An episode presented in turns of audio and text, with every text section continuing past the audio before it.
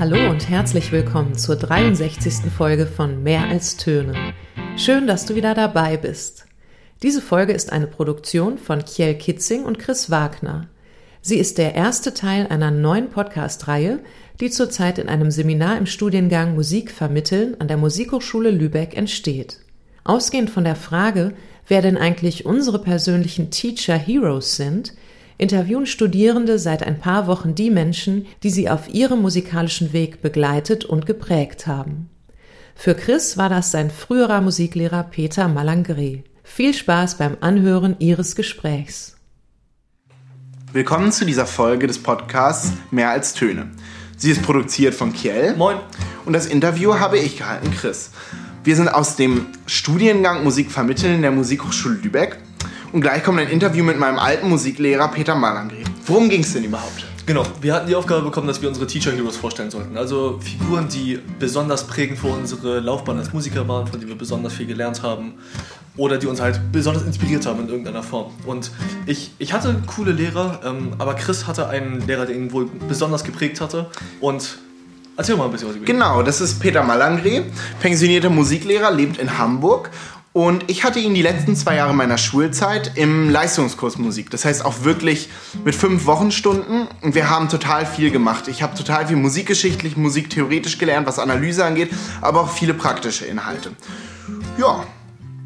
Und was erwartet uns denn so in dem Interview? Also, welche Themen werden besprochen? Worauf kann man sich so einstellen? Also, Herr Malangre war ja über 30 Jahre Musiklehrer. Und da ist natürlich ganz klar, dass wir uns auch vor allem Musikunterricht in der Retroperspektive angucken. Das heißt, was hat sich verändert über die Jahre? Und was hat sich auch verändert in seinem Bild oder wie, was hat sein Bild geprägt von einem perfekten Musikunterricht? Das heißt, wir schauen uns an, wie schafft man einen Ausgleich zwischen theoretischen und praktischen Inhalten, wie geht man mit heterogenen Lerngruppen um und stoßen da auf ganz viel musikpädagogische Erfahrung, die uns sicher sehr bereichern wird. Bin ich sehr gespannt. In dem Sinne, viel Spaß. Heute haben wir als Gast hier Peter Malangre, meinen alten Musiklehrer. Aber am besten stellen Sie sich selber vor. Ja, ähm, ich bin Musiklehrer, inzwischen im Ruhestand, war 33 äh, Jahre an verschiedenen Schulen in Niedersachsen und äh, komme aber gebürtig aus Köln. In Köln war ich zunächst gelernter Geiger und ähm, habe dann Schulmusik studiert, auch in Köln mit Hauptfach Geige. Ja, um das äh, überhaupt hinkriegen zu können, hatte ich, äh, war während meiner Oberstufenzeit, äh, hat, musste ich Klavierunterricht nehmen und da bin ich an einen hervorragenden äh, Organisten geraten, der mir eben nicht nur Klavierspielen beigebracht hat, sondern auch Liedbegleitung. Und äh, ich habe natürlich noch was dazugelernt in der Zeit, aber die Grundlage, wie man Lieder begleitet, habe ich da gelernt und äh, habe ich auch immer gut gekonnt. Als Geiger ähm, äh, habe ich sehr früh in ähm, verschiedenen Jugendorchestern, Laienorchestern gespielt und wusste, dass ich nicht, wie andere äh, Studenten, äh, Mitstudenten, dass ich nicht ins Orchester gehen wollte, sondern wirklich äh, in die Schule. Und ähm, diese, diese Entscheidung zur Schulmusik, ähm, die habe ich eigentlich deswegen getroffen, weil ich gerne diese Vielseitigkeit erhalten wollte, die ich ähm, während meiner Oberstufenzeit äh, schon ausleben konnte. Toll. Und an welchen Schulen in Niedersachsen haben Sie alles unterrichtet? Ja, das sind äh, eine ganze Reihe Schulen. Am längsten war ich am Lessing-Gymnasium in Uelzen, davor auch an an anderen Schulformen, KGS, Bad Bevensen, in, äh, im Bereich Lüchow-Dannenberg, in Kloppenburg und so verschiedene, äh, verschiedene Stationen. Ja, die Bedingungen an den einzelnen Schulen sind halt sehr verschieden. Und jetzt so in der Retro-Perspektive, nun sind Sie ja schon pensioniert, würden Sie die Berufswahl Schulmusik noch einmal treffen? Ja, würde ich, würde ich äh, noch einmal treffen, weil ich äh, finde, dass die Vermittlung, äh, also man kann äh, schön Musik machen, das habe ich auch die ganze Zeit gemacht, das gehört auch dazu, dass man selbst Musik macht, aber die Vermittlung von Musik, die war mir immer besonders wichtig und äh, das, die lässt sich da am besten ausleben. viel besser als zum Beispiel als Kirchenmusiker oder als Orchestermusiker. Und äh, Ihr Zweitfach ist ja Mathematik gewesen oder ist Mathematik. Ja. Ähm, wie ist das denn? Nun sind Sie ja mit Leib und Seele Musiker. Wie schafft man es dann, so im Unterrichtsalltag auch noch ein Zweitfach äh, genauso gut im Unterricht darzustellen, wenn man eigentlich für das Erstfach sozusagen richtig brennt? Ähm, man brennt für das andere Fach halt auch. das ist der Optimalfall. Äh, also man muss da wirklich auch Dinge finden, sonst kann man es nicht mehr, also Dinge finden, die interessant sind, sonst kann man das auch nicht mehr gut unterrichten. Mhm. Jetzt im Rückblick auf Ihre Karriere, beziehungsweise auch vor allem im Rückblick auf das Schulleben, gab es Momente, die besonders schön waren, die Sie besonders inspiriert haben, besonders glücklich gemacht haben? Ja, da gibt sicher eine ganze Reihe. Also eigentlich immer dann, wenn man das Gefühl hat, man hat sich angestrengt und das hat auch geklappt. Ne? Also da gibt es gibt es wirklich viele ähm, äh, viele Dinge. Manchmal ist es auch so, dass irgendwas gut klappt, aber man erfährt es erst Jahre später und äh, das ist äh, auch ist besonders schön. Ne? Mhm. Also gerade dann, wenn man das als schwierig in Erinnerung hatte, dann doch nachher was Gutes daraus geworden ist. So, ne? Und die Gegenfrage, gab es auch, was waren denn so die besonders herausforderndsten Momente im, im Schulleben? Ja, also äh, natürlich gibt es Herausforderungen durch die Anstrengung, ne, dass man so viele Dinge gleichzeitig macht. Was weiß ich, äh, ein Schulalltag und dann kommen noch Elterngespräche und dann kommt mhm. noch eine Konferenz und dann kommt noch äh, noch irgendwie eine andere Aktion. Und dann noch und so. ein Konzert abends. Äh, und dann abends vielleicht oder eine Probe. Ja. Also da, so etwas gibt es schon, aber herausfordernder fand oder schwieriger in dieser Hinsicht fand ich eher, ja, wenn so die, ein, äh, die Ansichten darüber, was Musik ausmacht, wenn die auseinandergehen. Ne? Also mit Schülern kommt das natürlich hin und wieder vor, ne, dass man verschiedene Vorstellungen hat, darüber kann man sprechen. Mit Eltern kam das auch schon mal vor, ist schon schwieriger. Richtig schwierig ist es mit anderen Kollegen.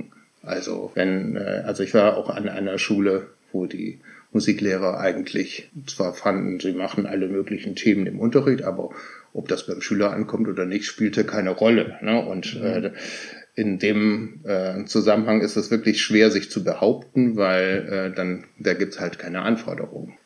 Nun hat ja Musikunterricht oft, ähm, also hat ja diese zwei Seiten zwischen Theorie und Praxis. Und oftmals gibt es Unterricht, der dann sehr in die praktische Richtung geht und dem es dann vielleicht an einer gewissen Stelle an Wissenschaftlichkeit mangelt. Oder es gibt Unterricht, der total theoretisch und trocken ist und äh, die SchülerInnen dann gar nicht wirklich abholt und gar nicht die, äh, die Musikpraxis so richtig abbildet. Wie schafft man es denn, einen guten Ausgleich zwischen diesen beiden Polen im Musikunterricht zu schaffen? Also ich habe in meinem ähm, ganzen Lehrerdasein danach gesucht, dass man nicht Theorie macht, damit man Theorie kann, sondern damit man, dass, dass man Theorie irgendwie erfahren muss. Ne, dass es also, dass es, dass nur die Erfahrung dazu dafür sorgt, dass man einsieht, dass man das, dass das Sinn macht, sich mit dieser Theorie zu beschäftigen, wenn man nämlich nur durch Erfahrung, durch praktisches Tun nicht mehr weiterkommt. Und ähm, wenn man Praxis macht ohne Theorie, dann frage ich immer, wozu, wozu soll das denn da sein? Macht im Moment Spaß, aber führt, führt irgendwie nicht weiter und mhm. führt auch nicht zur Teilhabe am, äh, am Musikleben allgemein, wenn man selber nur Musik macht. Also deswegen äh, Praxis, Praxis ist, äh, sollte immer auch in dem Sinne verstanden werden, dass das irgendwo hinführen soll. Und würden, wie würden Sie das so sagen? Wahrscheinlich dosiert man das ja anders je nach Jahrgangsstufe. Also ich habe es so wahrgenommen in der Oberstufe bei Ihnen im Leistungskurs, war doch ein großer Theorieanteil in dem Unterricht, den ich in der fünften, sechsten Klasse gehabt habe. Da gab es zwischendurch ein bisschen Notenlesen, aber hauptsächlich Spielen, Spielen, Spielen. Wie ähm, schaffen Sie es denn zum Beispiel auch in diesen frühen Klassenstufen schon eine gewisse Lenkung in Richtung Theorie und Wissenschaftlichkeit zu, zu generieren? Na, es muss, äh, äh, es muss äh, beim Musikmachen muss es auch irgendwie ein Problem auftauchen. Mhm. Und wenn man diesem Problem auf den Grund gehen will, und da gibt es schon auch viele Schüler, die das wollen, dann, ähm, dann führt das dazu, dass man auch ein bisschen Theorieverständnis äh, haben muss. Also man lernt ja nicht Theorie, damit man Theorie kann, sondern man lernt das halt, weil man an einer Stelle nicht weiterkommt. Ja. Und dann äh, kann man vielleicht auch mal akzeptieren, okay, ich mache jetzt das auch noch dazu, da habe ich zwar jetzt direkt keine Erfahrung zu, aber ähm, dann ist, dann ist, äh, vertraue ich dem Lehrer, dass man das so dann ein bisschen schneller lernen kann. Ne? Aber ähm, grundsätzlich sollte das von einem praktischen Problem ausgehen. Und in der Oberstufe ist es ja oft gezwungenermaßen andersherum, weil man ja auf ein Abitur vorbereitet wird, was ja pflichtmäßig normalerweise eben im theoretischen Bereich abläuft. Das heißt, man muss gewisse Theorieinhalte durchkriegen und gerade wenn man da einen Kurs hat, der dafür auch einfach ein bisschen braucht, wie schafft man da noch überhaupt Praxis mit reinzubringen in den Unterricht? Ja, das hängt mehr von den äh, mehr von den Themen ab und da würde ich jetzt nicht so sagen, das ist Theorie, sondern mh, also diese Reflexionsebene, die kommt ja eigentlich in der Oberstufe neu dazu. Ne, die spielt in der Mittelstufe oder Unterstufe nicht so eine große Rolle. Und äh, dass man das zum Beispiel sich mit Kunstwerken beschäftigt und äh, mit ihren Zeitzusammenhängen. Also auch, auch wenn man, wenn das, ein Prakt wenn das einen, einen praktischen Anteil hat, wie zum Beispiel bei einer Instrumentation oder so, dann geht es ja trotzdem darum, was möchte ich denn damit bewirken und auch das muss wieder reflektiert werden. Und äh, das, das macht doch, macht doch eigentlich den, also das macht doch eigentlich den Unterricht erst interessant. Ne? Also die, das umprobieren und äh, auf gut Glück eine gute Lösung finden, ist ja mal ganz schön, aber man möchte das auch äh, professioneller ist einfach mal, wenn man es auch sich erarbeiten kann und dann geht's halt schneller als jemand, der rumprobiert. Ne? Total. Der nächste Punkt ähm, wäre so ein bisschen diese ewige Gegenüberstellung von klassischer Musik und Popularmusik. Auch bei uns an der Musikhochschule immer wieder äh, ein Thema. Da ist so ein bisschen die Frage, Sie kommen ja eher aus der klassischen Musik. Und wie, schaff, äh, wie schafft man es denn zum Beispiel ähm, trotzdem den erstmal, wie schafft man den Ausgleich, dass man beides irgendwie, irgendwie abbildet? Und wie schafft man vielleicht gerade auch das Gebiet zu zeigen, wo man selber vielleicht weniger Erfahrung hat als in dem anderen? Mhm, also man musste das natürlich lernen. Ne? Mhm. Also wenn ich an mein eigenes Studium denke, da gab es überhaupt keine Popmusik, sondern da gab es ähm, Orffschen Liedsatz. Mhm. Das ist also ähm, Komposition für so, eine, für so ein Schulensemble mit Orffschem Schlagwerk und so. Und dafür mussten wir äh, Sätze üben zu schreiben. Und diese Sätze äh, schreiben, die kann man, äh, habe ich zwar in meinem ganzen Leben nicht gebraucht aber man, äh, man äh, kriegt Erfahrung darin, wie schreibt man schnell was um, wie arrangiert man, wie, wie macht man das so. Das, das lernt man dabei doch. Und das ist ja das, was man bei Popmusik zum Beispiel auch tun muss. Also es gibt ja kein Popmusikstück, was man so eins zu eins abspielen kann, sondern man arrangiert das für die Lerngruppe, die man hat. Und äh, die kann dann kann, kann das dann irgendwie hinkriegen.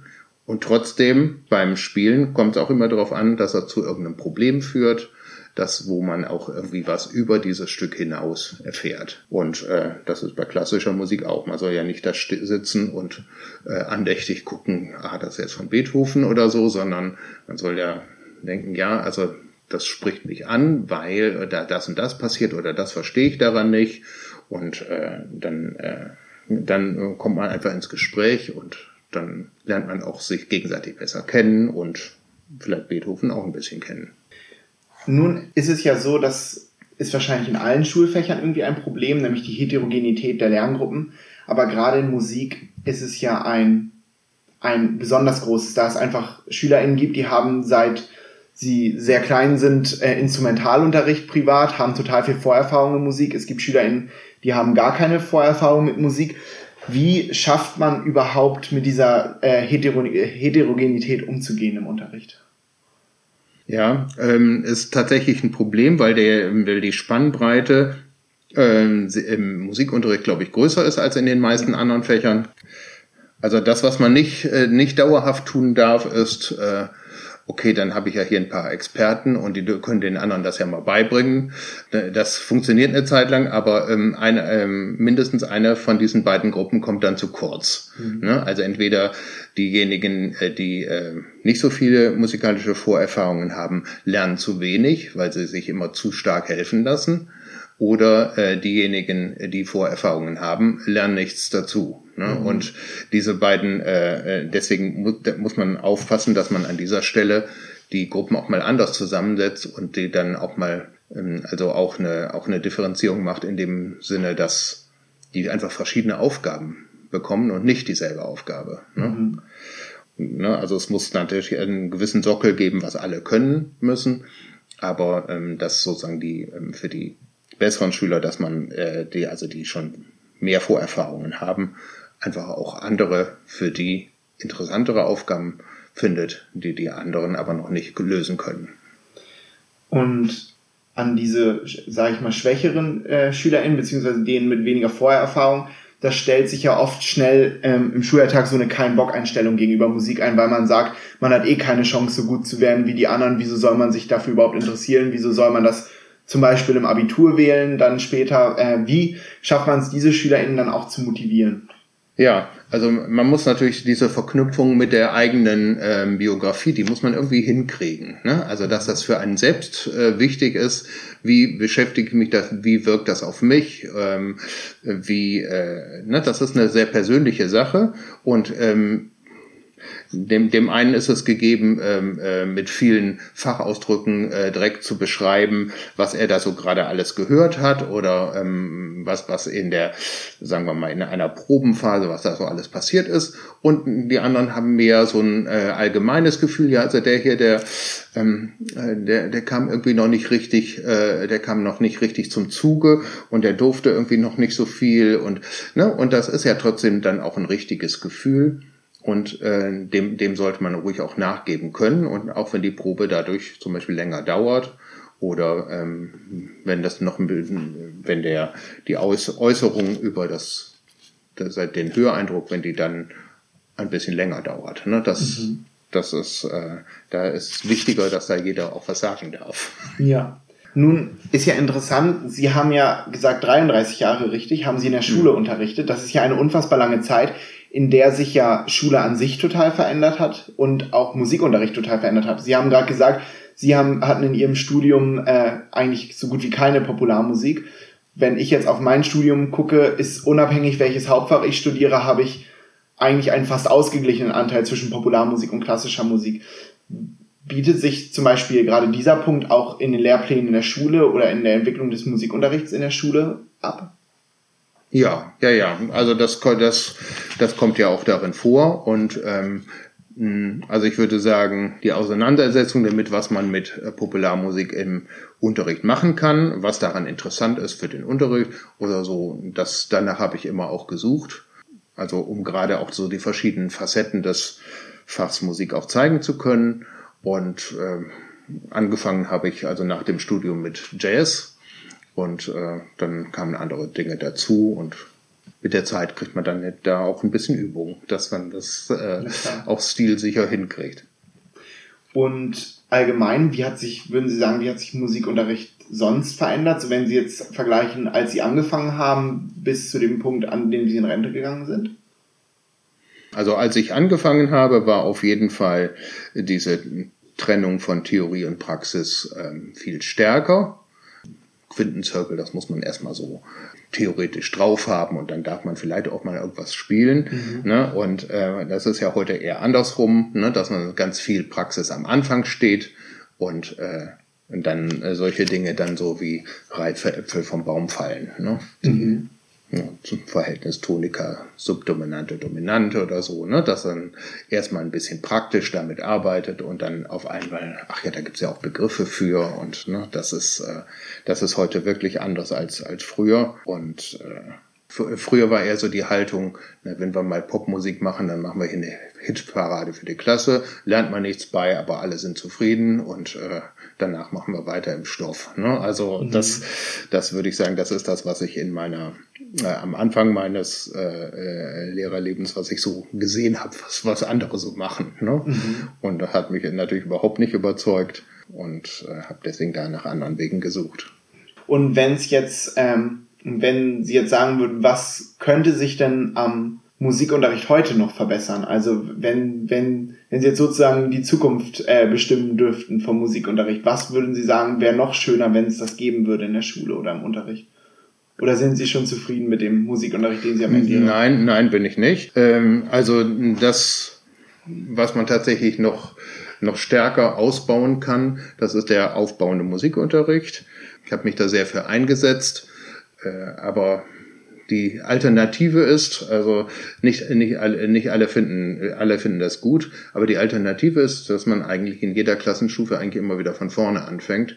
Und der aufbauende Musikunterricht, der, das ist das einzige Konzept, was da, äh, was da, dafür sorgt, dass sie Kollegen an einer Schule oder auch Kollegen schulübergreifend, dass, dass, dass da auch wirklich Fortschritte gibt im mhm. Sinne, dass man nachher mehr kann als vorher. Dieser aufbauende Musikunterricht, der ist bis jetzt erst in einem ähm, Schulbuch ähm, richtig umgesetzt. Das wäre besser, wenn es da natürlich noch mehr gäbe. Und ähm, dass es vor allen Dingen auch ähm, für die Bläserklassen oder andere Instrumentalklassen, Gesangsklassen auch ähnliche Konzepte gibt, die stärker aufbauen und auf ein gemeinsames, ähm, auf ein gemeinsames, äh, auf einen gemeinsamen Sockel hinarbeiten. Und das ist im Moment auch noch nicht so. Also das gibt da Bestrebungen, aber äh, das kann auch stark verbessert werden.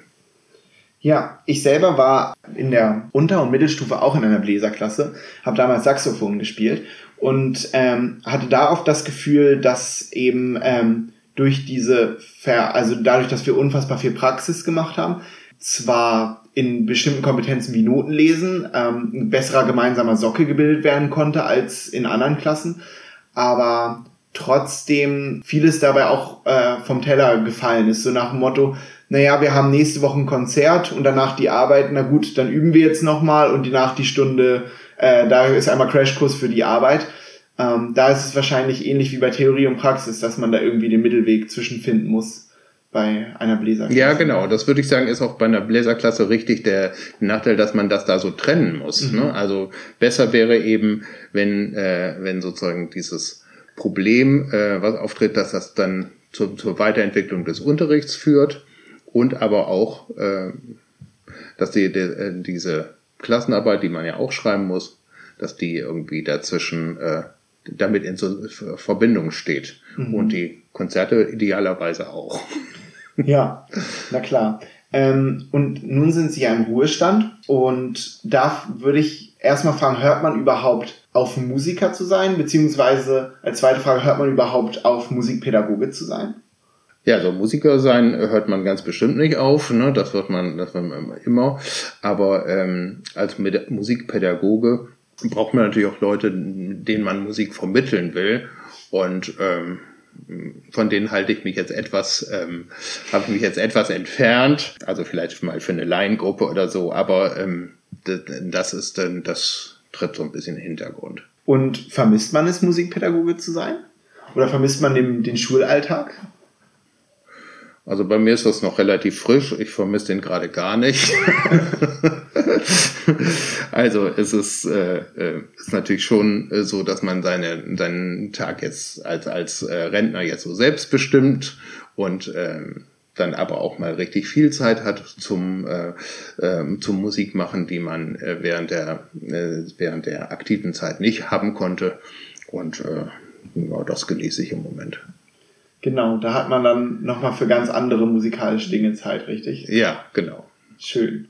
Ja, dann bedanke ich mich viel, vielmals für das Interview und für die Auskünfte. Ja, bitteschön und äh, noch viel Erfolg. Danke gleichfalls.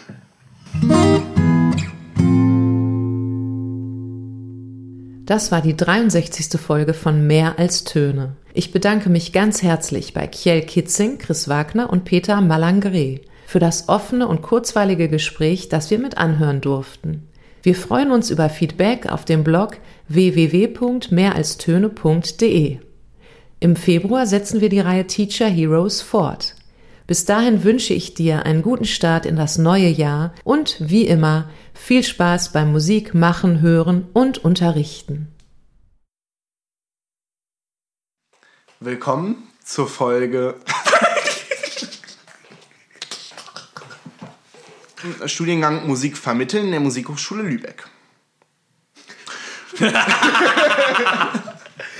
Chris. Aus dem Studiengang Musik vermitteln in der Musikhochschule Lübeck sind wir beiden. Einfach Jota geworden. wir beiden sind. Das ist ein Soundcheck. Check, check. Check, check, Soundcheck, Soundcheck, Soundcheck, Soundcheck. Soundcheck.